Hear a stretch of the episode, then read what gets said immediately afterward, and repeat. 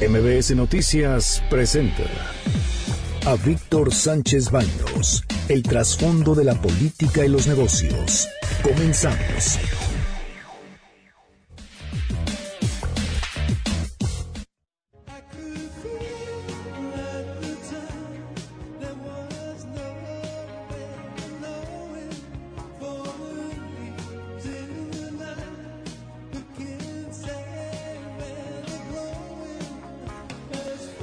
¿Qué tal? ¿Qué tal? Los saludo con mucho, mucho afecto. Muy buenas noches. Soy Víctor Sánchez Baños en MBS Radio a través de las frecuencias 102.5 de la Ciudad de México en FM. Acompáñanos durante una hora para que juntos analicemos y discutamos la información de los asuntos de poder y dinero que leerás mañana y también los escucharás. Están conmigo Anabela Peset. ¿Cómo estás, Anabela?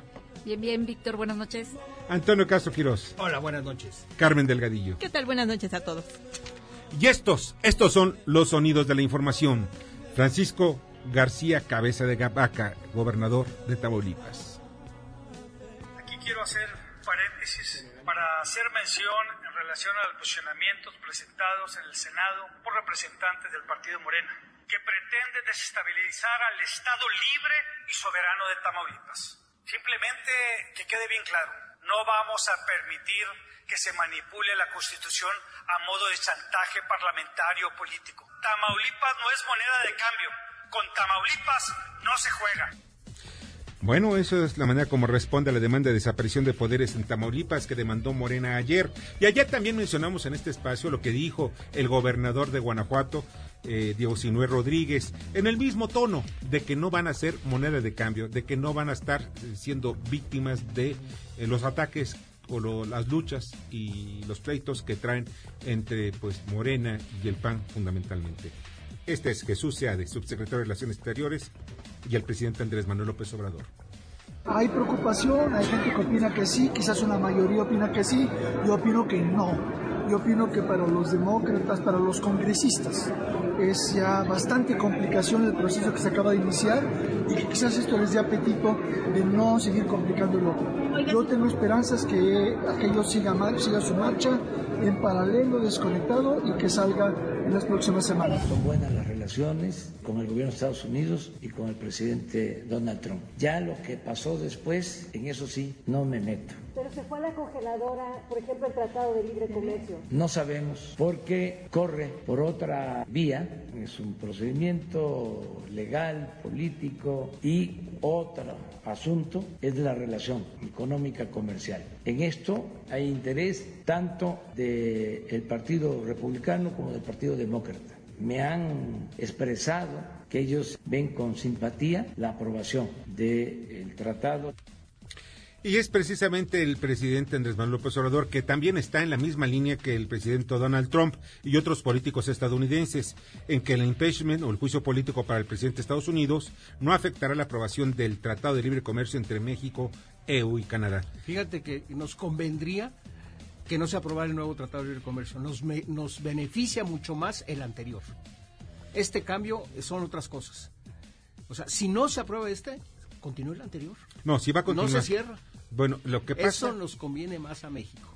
Cuando menos un par de años, te lo juro. ¿Seguro? Seguro para las empresas, sí. Ahí trate unos números, ¿no? Para que lo podamos no, ver. con números, sí. Sí, porque vamos a ver qué es lo que, hacia dónde vamos sí. precisamente con el nuevo Tratado de Libre Comercio. Hay más restricciones con el nuevo Tratado de Libre Comercio. Bueno, hay una restricción que es Muchas. salarial muy importante, que sí. yo estoy platicando con varios, varios claro que este, sí. especialistas no del ramo laboral, mucho. en donde dicen, cuidado, las sí, cosas cuidado. no están fáciles. Exacto. Y escuchemos a Santiago Nieto, director de la Unidad de Inteligencia de la Secretaría de Hacienda. Pues sí, se trata de información falsa respecto al presidente de la República, que pues, evidentemente se, se hará este, la investigación correspondiente. ¿Cómo es falsa? ¿Por qué determinan que es falsa? ¿Cómo lo determina usted? Pues porque no corresponden los datos a los datos del sistema financiero. Bueno, es la manera como responde eh, el funcionario, uno de los funcionarios más polémicos, pero quien tiene toda la información política y financiera de materialmente todo el país, el director de la Unidad de Inteligencia de la Secretaría de Hacienda, Santiago Nieto. Y es también a una acusación muy seria que se dio el día de ayer en relación a que el presidente eh, Andrés Manuel López Obrador tenía, tenía eh, su nombre aparece en varias empresas, más de 30 empresas. 26. ¿Perdón? 26, ¿no? 26 empresas en donde pues Él el presidente es socio. Ya después de todo ello, pues yo no... Y- yo- Oye, las dieron alta de alta esas empresas dos funcionarios del SAT.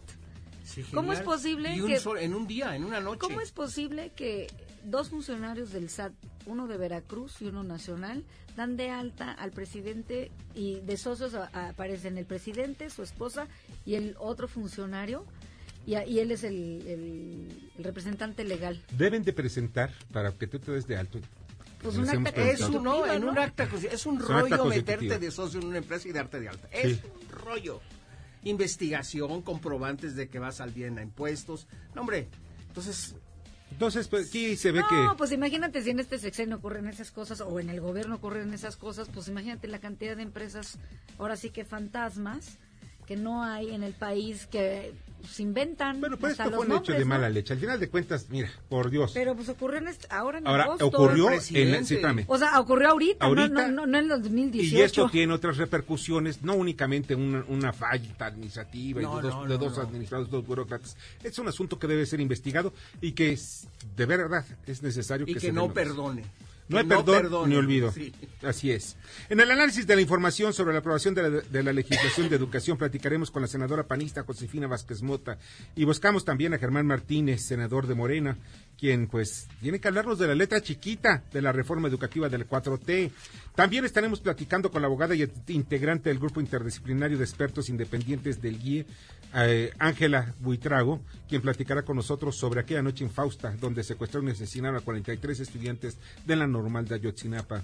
Y aquí los comentaristas de los asuntos de poder y dinero del día de hoy. Platicaremos con Ramsés Pech, de Carabia y asociado especialista en petróleo y energía, sobre el dilema en México. ¿Qué es primero, exportar o refinar?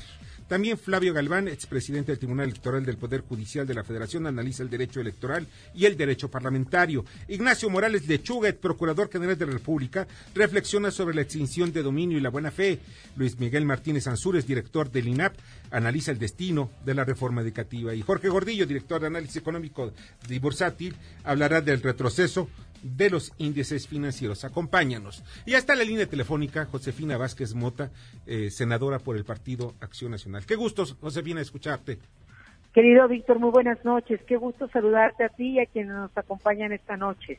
Así es, muchas gracias. Josefina, ¿cuáles ya se aprobó en lo general y creo que ya se aprobó en lo particular también, se aprobaron estas leyes, estas leyes de lo que será la reforma educativa de la administración de Andrés Manuel López Obrador?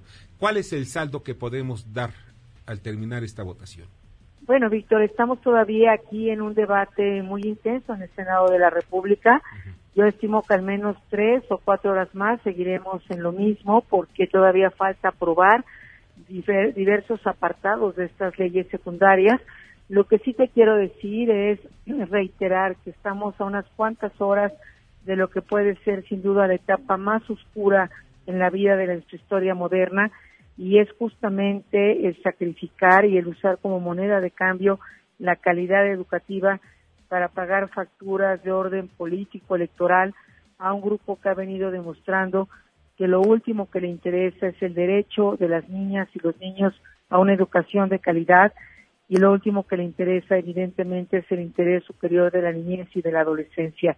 Estamos en la antesala de que la calidad educativa sea expulsada de las aulas Sí. como una consigna y que significa sin duda una gran traición, no Oye. solamente para la niñez y la adolescencia, sino Sí. para millones de mamás, de papás que sabemos que no hay anhelo ni sacrificio mayor que tener este empeño en que la escuela sea el espacio de movilidad social, de mejora y evidentemente a miles y miles de maestras y maestros que esta noche reconozco y que han estado luchando durante años por un sistema de evaluación, de mérito, de esfuerzo, de sacrificio, que son valores fundamentales.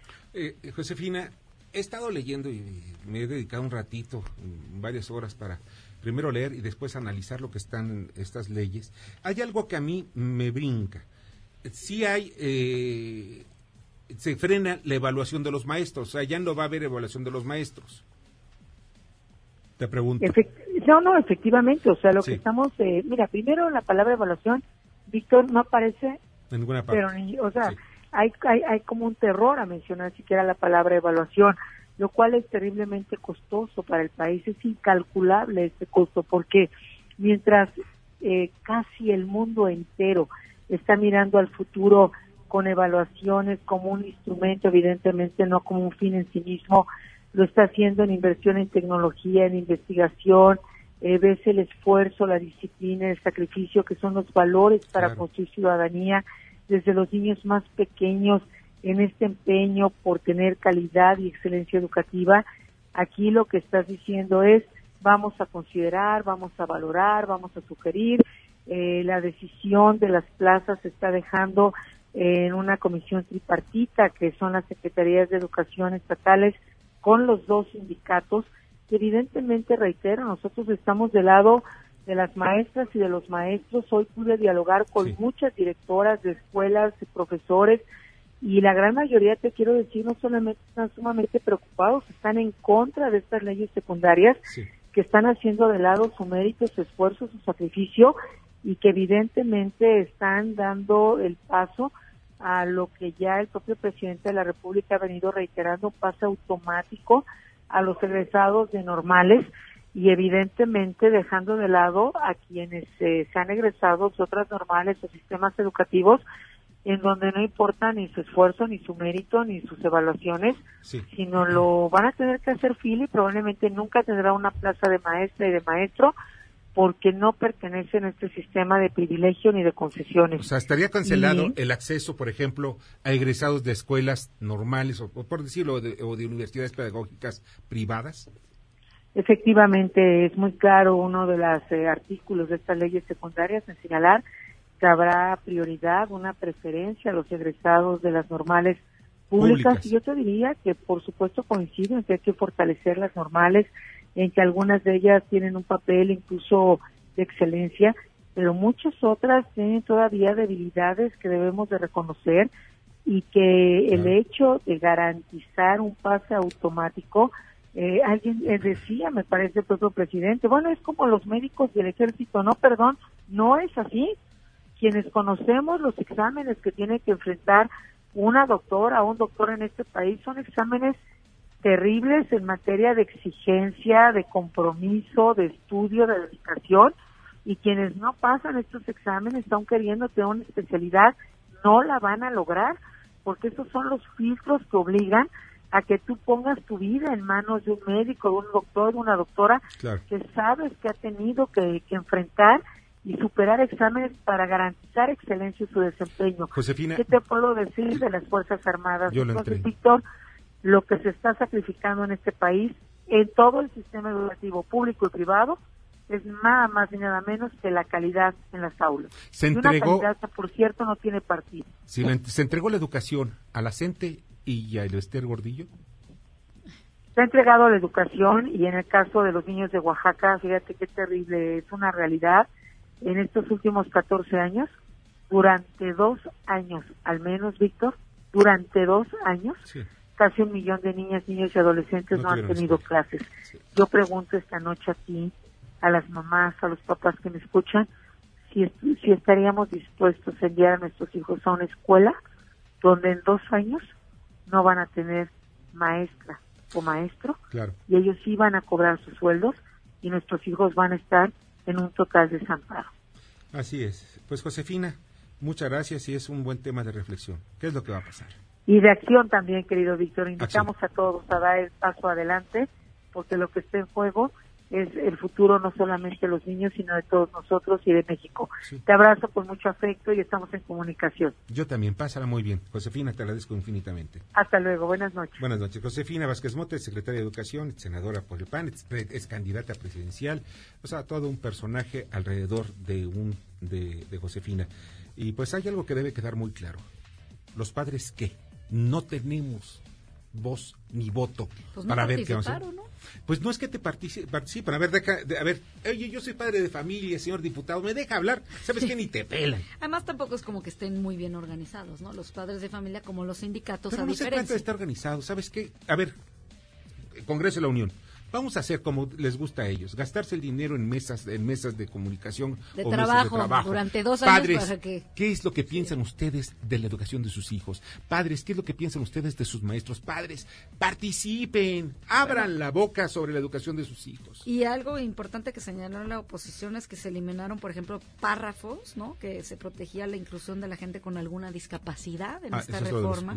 Desigualdad económica, socioeconómica, identidad cultural, origen étnico o nacional, de situación migratoria, ojo. O bien eh, relacionadas con aspectos de género, preferencia sexual, creencias religiosas o prácticas culturales. Obviamente, pues elimina todas estas formas de discriminación y exclusión. Eh, pues, la esto que pasa es la exclu- exclusión. Y van a promover eh, las lenguas indígenas, la lectura, la escritura, el hablar, y van a dejar de lado... Entre las lenguas inglés, indígenas me imagino que está el inglés, ¿verdad? No, esa Ah, no perdón, va. no es indígena, perdón. Bueno, pero no es, es indígena del... De- de- del norte, De- de, arriba del río Bravo. allá. Vamos con el comentario de Luis Miguel Martínez Ansúrez, director del INAP. Víctor, buenas noches. Te saludo a ti y a tu auditorio. ¿A dónde va la reforma educativa? La semana pasada, en medio de cierres y plastones en inmediaciones del inmueble de San Lázaro, se aprobaron en lo general y en lo particular las leyes reglamentarias de la reforma educativa por parte del Pleno de la Cámara de Diputados. Se trata de tres leyes que hacen cambios sustanciales en la materia. Es importante la reforma en materia de infraestructura, es más importante la reforma en materia de evaluación, pero sin duda los reflectores estarán en el sistema para la carrera de las maestras y los maestros que tienen el propósito de contribuir a la excelencia de la educación en un marco de inclusión y equidad. Si se tuviera que proponer una fórmula para el desarrollo del crecimiento de un país, sin duda estaría centrado en tres pasos. Primero, el acceso universal a una educación básica de calidad. Segundo, la selección de candidatos a realizar estudios superiores. Y tercero, la atracción de inversión a partir de recursos humanos preparados en áreas estratégicas. Hoy, como en anteriores ocasiones, estamos en medio de la misma encrucijada, solo que en esta ocasión en México ya no tiene tiempo para experimentar y volver a fracasar. Para mejorar la calidad de educación en México es necesario evaluar, informar, transparentar en dónde nos encontramos ahora. Para más difícil ahora es predecir qué pasará después de la reciente reforma las cosas siguen igual. Decía Vasconcelos, me refiero a la enseñanza que sirva para aumentar la capacidad de cada mano que trabaja y la potencia de cada cerebro que piensa. Muchas gracias. Escuchas a Víctor Sánchez Baños. Vamos a una pausa y continuamos. Víctor Sánchez Baños en MBS Noticias. Continuamos. Ahora vamos con el dato útil. Oaxaca se convirtió hoy en la segunda entidad en despenalizar el aborto. Se estima que en el país cada año se realizan entre 750 mil y un millón de abortos clandestinos. Debate. Comunícate. Da tus opiniones a Víctor Sánchez Baños en MBS. Teléfono en cabina 5566 1025.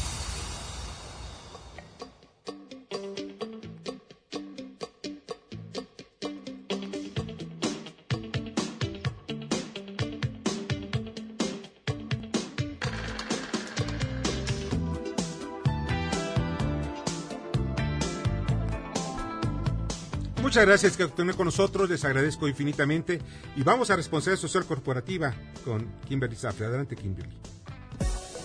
Con el gusto en saludarte, te comparto que el IPA de Business School, que dirige Rafael Gómez Nava, A través del Centro de Investigación en Iniciativa Empresarial EY, junto con Ashoka México, que lidera María José Céspedes, presentaron tres emprendimientos sociales que lograron un cambio sistemático, transformando positivamente distintos ámbitos en diferentes lugares de la República Mexicana. Estos son Laboratoria, que fundó Mariana Costa Checa, con el propósito de preparar a mujeres con nuevas habilidades tecnológicas. NUP, iniciativa fundada por María Luisa Luque para dar mejores oportunidades a pequeños productores, y Grupo Promesa, empresa de Julio Álvarez enfocada en cambiar el mundo a través de la educación ambiental. Gracias, Víctor, que tengan muy buena noche.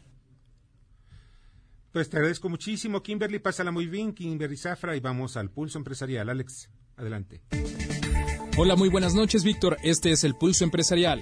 Para Helvex, que preside Jorge Barbará Morfín, el freno a los proyectos inmobiliarios impactó negativamente sus ventas. Ahora la empresa especializada en productos para baños y cocinas busca aumentar sus exportaciones de 12 a 25%.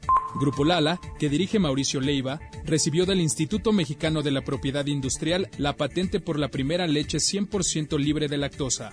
A partir de hoy, PayPal, que dirige en México Blas Caraballo, dejará de almacenar saldo en las cuentas. Así todas las transferencias se enviarán directo al banco, para cumplir con la ley FinTech. Hasta aquí el pulso empresarial. Que tengan una excelente noche. Muchas gracias, Alex. Te agradezco muchísimo, Alex de la Rosa. Y en la línea telefónica se encuentra eh, Ángela Buitrago, quien es abogada, ex integrante del Grupo Interdisciplinario de Expertos Independientes, el IEI. Hola, ¿qué tal, Ángela? Muy buena noche. Buenas noches. Mira, eh, mañana ya se cumplen cinco años precisamente, esta noche más bien se cumplen cinco años de la desaparición, del secuestro y asesinato de 43 jóvenes normalistas, así como de los jóvenes de un equipo de fútbol llamado los Avispones de Iguala. Aquella noche fueron, eh, tengo yo la historia de que fueron confundidos precisamente porque en el camión donde iban pensaron miembros del crimen organizado que llevaban un cargamento de, droga. Eh, esto es lo que tenemos, pero la verdad que ustedes encontraron, ¿cuál fue? Porque ustedes se dedicaron a investigar durante un buen tiempo y ¿cuál fue la verdad que ustedes encontraron? Bueno, en, los datos que das, los avispones no tenían nada que ver con eso. Así es, nada. Eh, pero independientemente, dentro de la investigación se encuentra que hay participación de autoridades y de crimen organizado. ¿Qué autoridades? Eh, quedaron en nuestros informes plasmadas las policías municipales, hay seguridad pública, hay inclusive personas que manejaban ambulancias eh, de todos los niveles, están descritas en nuestros informes y sobre esa base también se investigó eh, la posibilidad de encontrar el paradero de los 43 desaparecidos. Ahora, el día de hoy precisamente el que fue Procurador General de la República, Jesús Murillo Caram, dice que pues no puede asegurar que todos los estudiantes fueron eh, llevados o, incinerados en, en, el basurero aquel de Cocula, pero que cuando menos tienen antecedentes por algunos análisis de ADN de que cuando menos fueron tres o cuatro los que allí fueron localizados. Esta es su verdad. Ustedes, al final de cuentas, encontraron. Pues yo no sé de dónde extrae la verdad, porque no hay tomas de ADN del basurero de Copula de tres estudiantes. Ni se encontró en el expediente que haya toma de ADN de tres estudiantes en el basurero de Copula. Entonces, pues eh, eh, no es confrontar a lo que dice el señor ex procurador, sino sencillamente verificar que en el expediente no hay ningún dato de lo que pueda sentarse una realidad de lo que dice el señor. Pero en el basurero de Cocula no encontraron entonces ningún resto humano. Aló. Sí, en el dice comenta Antonio Castro que si en el basurero de Cocula. ¿Me escuchas? Bueno, hola, hola. Hola, hola, ¿me escuchas? Aló. ¿Sí, me escuchas? No parece ser que se cortó la comunicación, no me escucha ella. Sí, hola, hola. ¿Me escuchas? Aló. Bueno, a ver, déjame ver aquí. A ver, ¿me escuchas? Hola. Hola, Ángela, ¿me estás escuchando? No, yo creo que yo creo que ya se cortó la comunicación. Eh, hay algo muy importante aquí que ellos tienen, precisamente el grupo de expertos independientes, el GIAI, tiene información que pues nosotros... ¿Ella es argentina? Eh, ¿Perdón? ¿Ella es de Argentina? Eh, es, es porque es multidisciplinario y de alguna manera están ligados con algunos organismos como la ONU. Eh, yo, la verdad es que escribo el día de mañana en una columna, la columna que se llama Poder y Dinero, en el, periódico del diario Imagen, en los portales y algunos otros portales, sobre las verdades que al final de cuentas la ciudadanía y los mexicanos no tenemos una verdad, solamente tenemos ideas de lo que nos han dicho. Hola, ¿qué tal? Otra vez ya está Ángela y te agradezco muchísimo. Ángela, eh, ¿me escuchas? Sí, te oigo. Ok. Te digo, los eh, mexicanos, y en términos generales, pues todos los que estamos interesados en lo que pasó aquella noche, pues tenemos, entre comillas, verdades o medias verdades o mentiras de plano.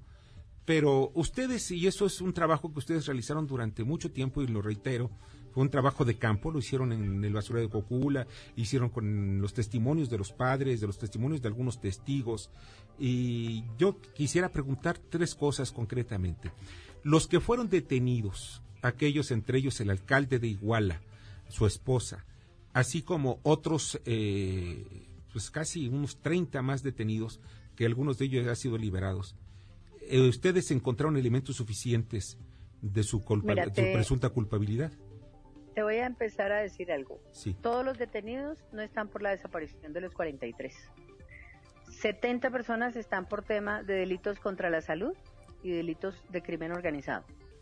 Es decir, que nunca fueron consignados por, la desaparición de los 43. Pues es que no hay ni evidencia, ¿no? De cómo los culpas. Pero entonces, en el, y fue la primera pregunta, ¿en el basurero de Cocula no encontraron ningún resto? Ninguno.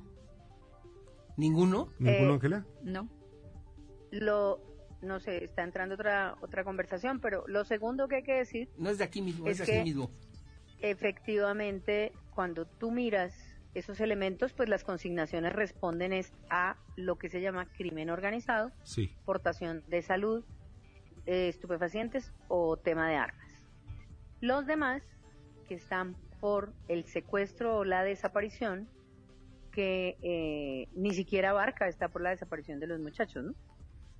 termina, termina siendo elementos que eh, llevaron en ese momento a la PGR a considerar que por haber tenido la aportación de armas era más importante la aportación que mirar si había responsabilidad o no por la desaparición de los muchachos. Bueno, porque también tú me es un delito. de responsabilidades. Claro, es un delito, la aportación de armas era un delito federal y por la cual atrae también a nivel federal, se atrae sí, la pero yo no puedo mostrar los detenidos por el caso de los desaparecidos cuando solo tengo portación de armas, ¿correcto? Ángela, una pregunta. ¿La mayoría o todos los que están detenidos se obtuvieron sus declaraciones bajo tortura? Mira, dentro de la investigación que se hizo, y no solamente la hizo el GIEI, sino la hizo la ONU, la hicieron expertos internacionales también que tienen eh, gran experiencia en el tema, eh, muchos de ellos fueron torturados. El GIEI entregó un reporte de 19 personas torturadas. La ONU entregó un reporte más amplio y la Comisión Nacional de Derechos Humanos entregó uno más amplio todavía. Entonces, la tortura es un hecho que han verificado autoridades nacionales y autoridades internacionales. ¿Y cuántos de esos 19 ya están fuera? Eh, ¿Cuántos de esos 19 están fuera? Sí, ya pues, salieron de la cárcel de esos 19, creo en total, están 13 por fuera. Así es. Oye, nada más, eh, en términos ya, en estos momentos, a cinco años, pues parece ser que estamos como al principio, como al día siguiente del secuestro y, asesinato de algunos de ellos. Pues yo creo que es que mientras no se esclarezca estamos igual. mientras no haya la voluntad política para esclarecer el caso y mientras no haya una realidad probatoria, pues estamos igual. ¿Y crees que hoy o no hay voluntad política para esclarecer el caso? Hoy hay, hoy hay voluntad y hay decisión política. ¿Y se va a esclarecer? Que efectivamente puede abrir la puerta y dar una oportunidad para seguir investigando el caso. Ahora, ¿hasta dónde es... Eh, ustedes ya encontraron algunos elementos y también algunas presunciones de lo que, de lo que ocurrió aquella noche y lo que me comentas, crimen organizado, policías locales, policías estatales, policías municipales, eh, las autoridades municipales, eh, el gobierno del estado de Guerrero también, pero del ejército y de las autoridades federales. ¿Me escuchas, Ángela? Hola, hola. Bueno, parece se cortó la llamada. Bueno, pues muchas gracias, Ángela. Pues eh, porque en realidad estamos hablando de un asunto muy, muy, muy delicado y que pues estamos como cuando Pero muy complicado, tantas cosas que se intervienen, que entran, que salen, que ¿qué pasa? Lo, lo que ocurre es que, miran, este tipo de cosas. Yo te voy a platicar algo, que el día siguiente del, del, asesinato fue un fin de semana. Más bien, esto fue un viernes por la noche, para, eh, para sábado. El domingo, pues todavía estaba yo checando información porque tenía que hacer columna y hacer varias cosas. Y el lunes hice yo una llamada a la gente de la Procuraduría General de la República y me contestó un alto funcionario, le digo, oye, este asunto, ¿por qué no lo, no lo, traen, no lo traen? Es un asunto muy delicado. Estamos hablando de 43 muchachos desaparecidos, a unos casos de verdad terribles, donde a uno le quitaron el rostro. El rostro. Sí. Y hoy no sabemos ni qué pasó. Es impresionante. no sabemos nada. O sea, pero ni, ni con expertos, ni con peritos. Ni con la PGR, ni, con, con torturas. Con nada, ni con Tehuacanazo. No sabemos nada. ¿Y de dónde salió que los habían incinerado en el en el Bueno, mira, ¿sabes algo? Dice dice esto, porque esto es una de las fuentes, Jesús Murillo Cármenes, Procurador General de la República, dice, ¿saben? Encontramos cuando menos tres muchachos y da los nombres, los huesos y se les practicó un estudio de ADN dice el, el Yei que, que no, que no es cierto. ¿En Austria? ¿Perdón? Los que llevaron, mandaron los que están haciendo, los que están precisamente el grupo de Ángela Huitrón. ¿Qué es lo que estamos viendo? De que por todos lados nos están mintiendo. Todos. Todos. O sea, estamos hablando de autoridades. Están, tienen la confianza que ahora sí vamos a llegar a la verdad. Es una verdad histórica o una verdad de lo que sea, pero yo ya queremos, ya queremos la verdad. y seguramente van a ir tras de varios funcionarios. Tomás Herón entre ellos, ¿no? Que fue como el principal un asunto que es muy importante. Tema. Si ya se resuelve este asunto, se acaba la lucha de los 43, ¿eh?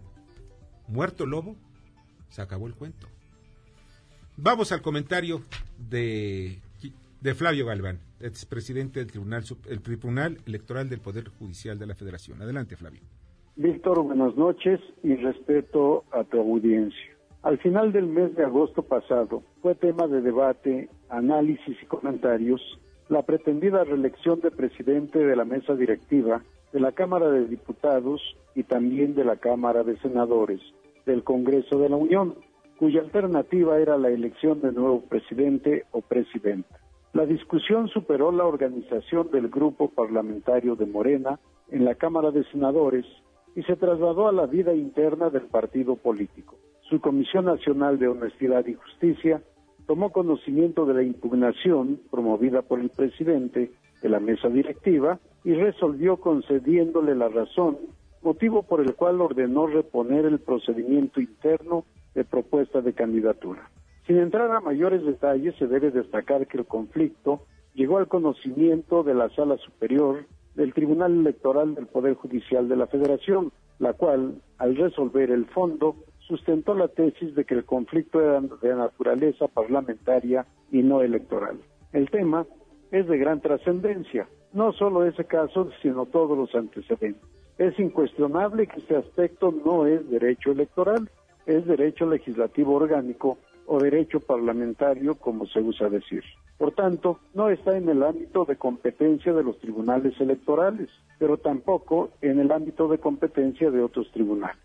En estas circunstancias, que ante la impotencia muchas veces de la negociación política, cabe reflexionar, ¿no será pertinente otorgar nuevas facultades a los tribunales electorales para conocer de estas controversias y resolverlas conforme a derecho, a fin de restituir el orden jurídico, ahí donde los políticos, hacedores de las leyes, no logran ponerse de acuerdo para respetar el sistema normativo que ellos han votado y puesto en vigor, queda la inquietud, Víctor, y que académicos y políticos digan su verdad. Buenas noches, suerte en todo. Escuchas a Víctor Sánchez Baños. Vamos a una pausa y continuamos. Víctor Sánchez Baños en MBS Noticias. Continuamos. Ya regresamos con el dato inútil. La Ciudad de México aprobó en 2007 la despenalización del aborto. Desde entonces, más de 65.000 mujeres, incluyendo 60 extranjeras, 56.000 mexiquenses y 1.336 poblanas, han venido a la capital del país a practicarse un legrado. Facebook, Instagram y LinkedIn. Víctor Sánchez Baños. Tu voz se escucha en la radio.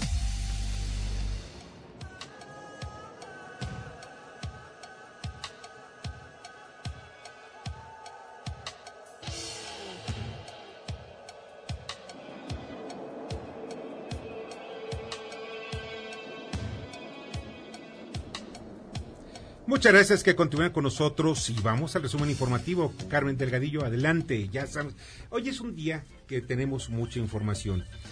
El viernes se resuelve Santa Lucía. Un juez federal informó que será el 27 de septiembre cuando se realice la audiencia en la que se resolverá si es procedente o no la solicitud de la Sedena para dejar sin efecto la suspensión definitiva que le concedió el colectivo No Más Derroches contra el aeropuerto de Santa Lucía. Comisiones del Senado aprueban eliminar el arraigo. El dictamen será discutido y votado por el Pleno de la Cámara Alta en los próximos días. A la sesión acudió el representante en México de la Oficina de Alto Comisionado de las Naciones Unidas para los Derechos Humanos, Jan Yarab. AMLO se reúne con, directores, con directivos de HSBC. Estuvo con Mark Tucker, presidente de Grupo HSBC, y Nuno Matos, director general en México. López Obrador destacó que HSBC es una de las 23 instituciones bancarias que diseñaron el esquema de refinanciamiento de la deuda de Pemex por 8 mil millones de dólares. ONU advierte de peligro de recesión mundial. Igor Paunovic, de la Conferencia de Naciones Unidas sobre Comercio y Desarrollo, señaló que hay nubes negras en el panorama mundial, por lo que México se verá afectado de no aumentar las inversiones. Crece el desempleo. En agosto a 3.6%, entre los hombres creció en 0.3 puntos porcentuales y las mujeres se redujo en 0.4 puntos porcentuales. La informalidad también creció en 0.3% para alcanzar 56.3% en agosto. Crece el robo de transportistas principalmente de las carreteras de Veracruz, Puebla, Estado de México y Tlaxcala, denunció Leonardo Gómez Vargas, director general de la Asociación Nacional de Transporte Privado. Rechaza González Iñárritu uso de violencia en el cine. El ganador del Oscar y el BAFTA consideró un error abusar y glorificar la violencia que se debe exponer cuando es necesario, pero sin dejar de lado que ésta tiene una consecuencia tanto para el que la ejecuta como para quien la recibe. Nos vemos en la esquina. Cada año 16.000 personas pierden la vida y 40.000 quedan con alguna discapacidad por accidentes de tránsito, por lo que Qualitas presentó esta campaña de cultura vial. Trump siempre sí presionó al presidente de Ucrania. Al revelarse la transcripción de la llamada del presidente de Estados Unidos con su homólogo ucraniano Volodymyr Zelensky, se evidenció que Trump presiona para que le diera detalles sobre la acusación de corrupción que pesa sobre Hunter Biden, hijo del precandidato demócrata a la presidencia Joe Biden. Muchas gracias, Carmen, te agradezco muchísimo. Buenas y vamos al comentario de Jorge Gordillo, director de análisis económico y bursátil de Cibanco. Adelante, Jorge.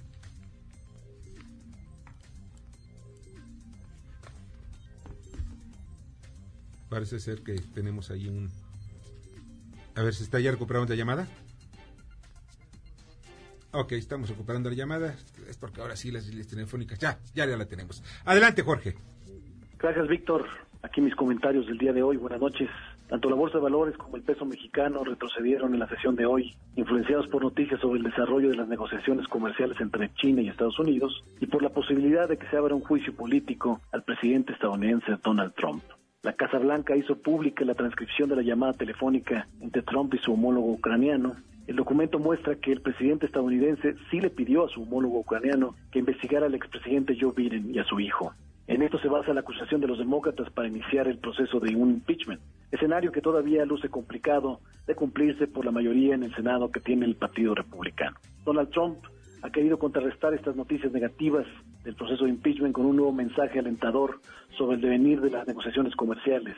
Trump ha afirmado que el acuerdo con China podría llegar antes de lo esperado. Esto ha sido suficiente para que los mercados financieros globales recortaran parte de las pérdidas que se dieron a inicio del día. Lo anterior, junto con una cifra por arriba de lo esperado del sector inmobiliario estadounidense, son ventas nuevas de casas, fortalecieron de forma generalizada el dólar, el cual alcanzó su mejor nivel desde principios de septiembre y registró su mayor ganancia diaria desde marzo pasado, lo que sigue demostrando su papel como activo refugio en episodios de aversión global al riesgo. Por último, Boris Johnson, con relación al Brexit, ya sabe cómo va a hacer frente a la crisis política abierta después de que el Tribunal Supremo británico dictó que había infringido la ley al suspender el Parlamento. El primer ministro intenta forzar por tercera vez la convocatoria anticipada de elecciones. El líder de la oposición, Jed Corbyn, ha sido muy claro al comentar que él también quiere elecciones, pero ha exigido a Johnson que primero pida una extensión a la Unión Europea para evitar que el Brexit sea un Brexit duro y en ese momento apoyaría a la convocatoria de nuevos comicios. Total, eh, esta situación sigue totalmente estancada y tiene injerencia negativa en los mercados financieros. Hasta aquí mis comentarios del día de hoy, Víctor. Estaremos muy atentos a mañana a las decisiones de Banco de México. Buenas noches. Jorge, te agradezco infinitamente, Jorge Gordillo. Dice, cierto, el dólar ya se ubicó en 19.84, subió casi 9 centavos. Y hay un aspecto que quiero nada más resaltar antes de irnos al comentario de Ignacio Morales de Chuga. En mis columnas del periódico de mañana escribo en Poder y Dinero, no caerá ningún gobernador, se salvan los gobernadores, Aguascalientes, Tamaulipas, Veracruz y además Nuevo León. La planadora de Morena aniquila precisamente lo que es la, reforma educativa de, Enrique Peña Nieto. Pero una cosa sí queda claro, no hay elementos suficientes para poder llevar a juicio político y desaparición de poderes a los gobernadores de Guanajuato, eh, también Tamaulipas y de Veracruz tampoco. Pues es que si no tendríamos que incluir Tabasco, Ciudad de México, todos, todos, todos, Colima. Y en el caso de Veracruz, el caso eh, lo lleva Morena y la mayoría de Morena va a impedir que lleve esto. O sea, estamos hablando de una de razones jurídicas por una parte en el caso de, de, de, Tamaulipas y Aguascalientes y de Veracruz, simplemente la mayoría de Morena va a impedir que se lleve este asunto. Y el que se salva de refilón va a ser Nuevo León, donde también hay problemas ahí entre las fuerzas políticas locales y un senador también de, de un senador en este asunto. Se vamos, no va a llegar más que un escándalo, mucho ruido y nada. Nada más. Vamos al comentario de Ignacio Morales Chugars, Procurador General de la República, eh, quien nos habla de la extinción de dominio y la buena fe. Varias personas me han preguntado sobre si existe alguna manera de proteger su patrimonio, especialmente inmobiliario, frente a la nueva ley de extinción de dominio. Y la respuesta que se le puede dar, y si usted está pensando igual, apreciado auditorio, lo que tiene que hacer es comprobar ante el Ministerio Público y ante el juez su buena fe. Y la pregunta es, ¿cómo puedo demostrar mi buena fe en mi condición de propietario para evitar que me apliquen la extinción de dominio? Pues es relativamente sencillo. Lo primero es tener un título legítimo de la propiedad que detenta. ¿Y qué quiere decir tener título legítimo? Pues tener las escrituras de propiedad, que pueden ser de compraventa, de donación, adjudicación por herencia, permuta, eh, transmisión de dominio en ejecución de fideicomiso, dación en pago, es decir, cualquier título que sea legítimo. Con las escrituras, como le decimos vulgarmente al testimonio de la escritura de propiedad, y los impuestos de la propiedad al corriente, impuesto predial y derechos por servicio de agua. Y por otra parte, su contrato de arrendamiento con fecha cierta, para efectos probatorios fiscales, la fecha cierta quiere decir que se pueda comprobar o verificar la, fecha en que se firmó ese contrato. Entonces, si usted celebró un contrato de arrendamiento, vaya con el notario de su elección, de su confianza, y que le certifique una o dos copias fotostáticas. No le va a costar más de 500 pesos, pero con eso va a tener usted parte de su crédito a la buena fe. Y desde luego un contrato de arrendamiento certificado, como le decía yo, en donde conste el uso que se le puede dar al inmueble que usted está rentando, que no puede ser otro más que le, que permiten las leyes de desarrollo urbano. Si usted tiene eso y tiene además una copia de la identificación de su arrendatario, de la identificación o poder del fiador. Y por otra parte un estudio, una ligera investigación donde anote el CURP o el Registro Federal de Contribuyentes y la prueba de que cuando se presentó con usted su arrendatario se dedicaba a actividades lícitas, no delictivas, con eso usted podrá evitar la aplicación en su propiedad de la ley de extinción de dominio. Hágalo, no cuesta mucho, pero sí representa poder salvar o rescatar su propiedad en caso de que la autoridad quiera despojarlo a través de la ley de extinción de dominio. Muchas gracias. Escuchas a Víctor Sánchez Baños. Vamos a una pausa y continuamos. Víctor Sánchez Baños en MBS Noticias. Continuamos. Continuamos con el dato feo. Actualmente hay 136 mujeres en prisión condenadas por aborto, la mayoría en el Estado de México, Veracruz, Tamaulipas, Sonora e Hidalgo. Debate. Comunícate. Comenta a Víctor Sánchez Baños en MBS, Twitter, arroba B. Sánchez Baños y arroba MBS Noticias.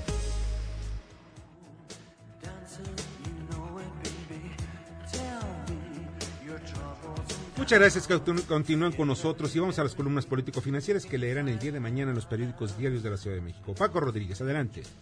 Muy buenas noches, te saluda Francisco Rodríguez desde el Índice Político. Te comento que la columna que se publicará mañana bajo mi firma, pues eh, aborda 14 temas fundamentales que no se han tocado con respecto a la investigación de la desaparición de los muchachos de Ayotzinapa.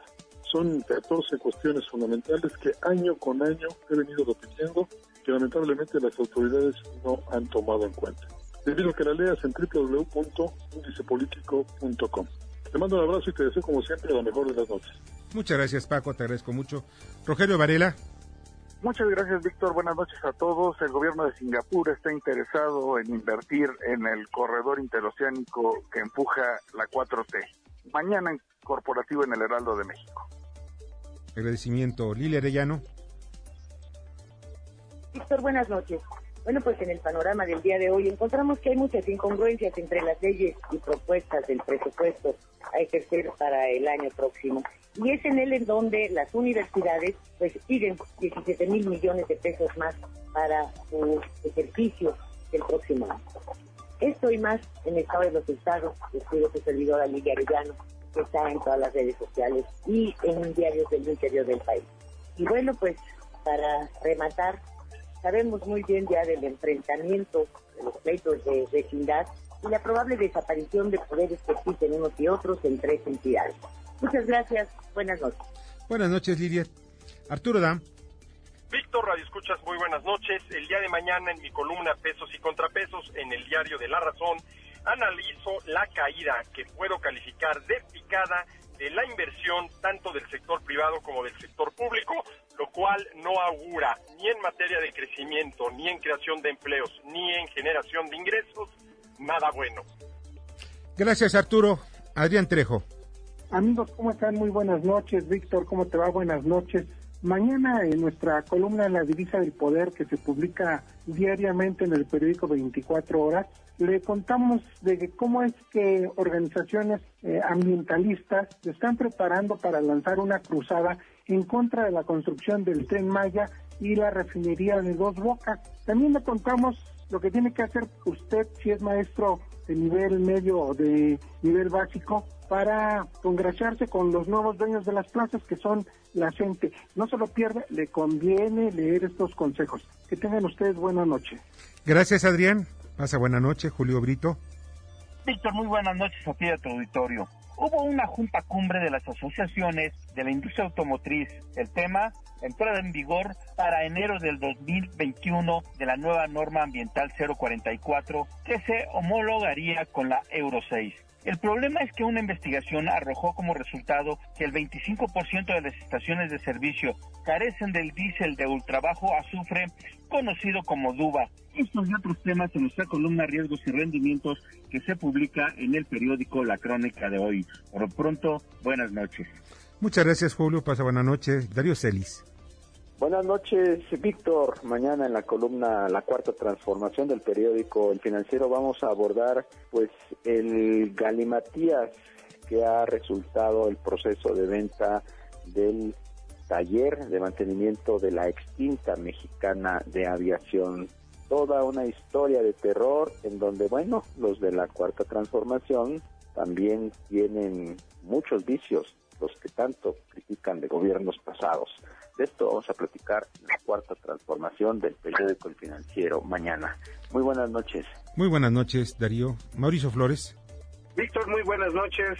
Gente detrás del dinero, Mauricio Flores. Mañana en La Razón van a leer, híjoles, otro clavo en la cruz de Interjet una situación que realmente viene a complicar el panorama a la empresa, a la aerolínea mexicana que tiene la mayor participación de mercado en los vuelos domésticos. ¿Qué pasó? Pero mejor leanlo mañana, allá, en Gente detrás del dinero, periódico La Razón. Muchas gracias, Mauricio, te agradezco muchísimo. Ya se encuentra en línea telefónica Oscar Palacios, reportero de MBS en el Senado de la República. ¿Cómo estás, Oscar?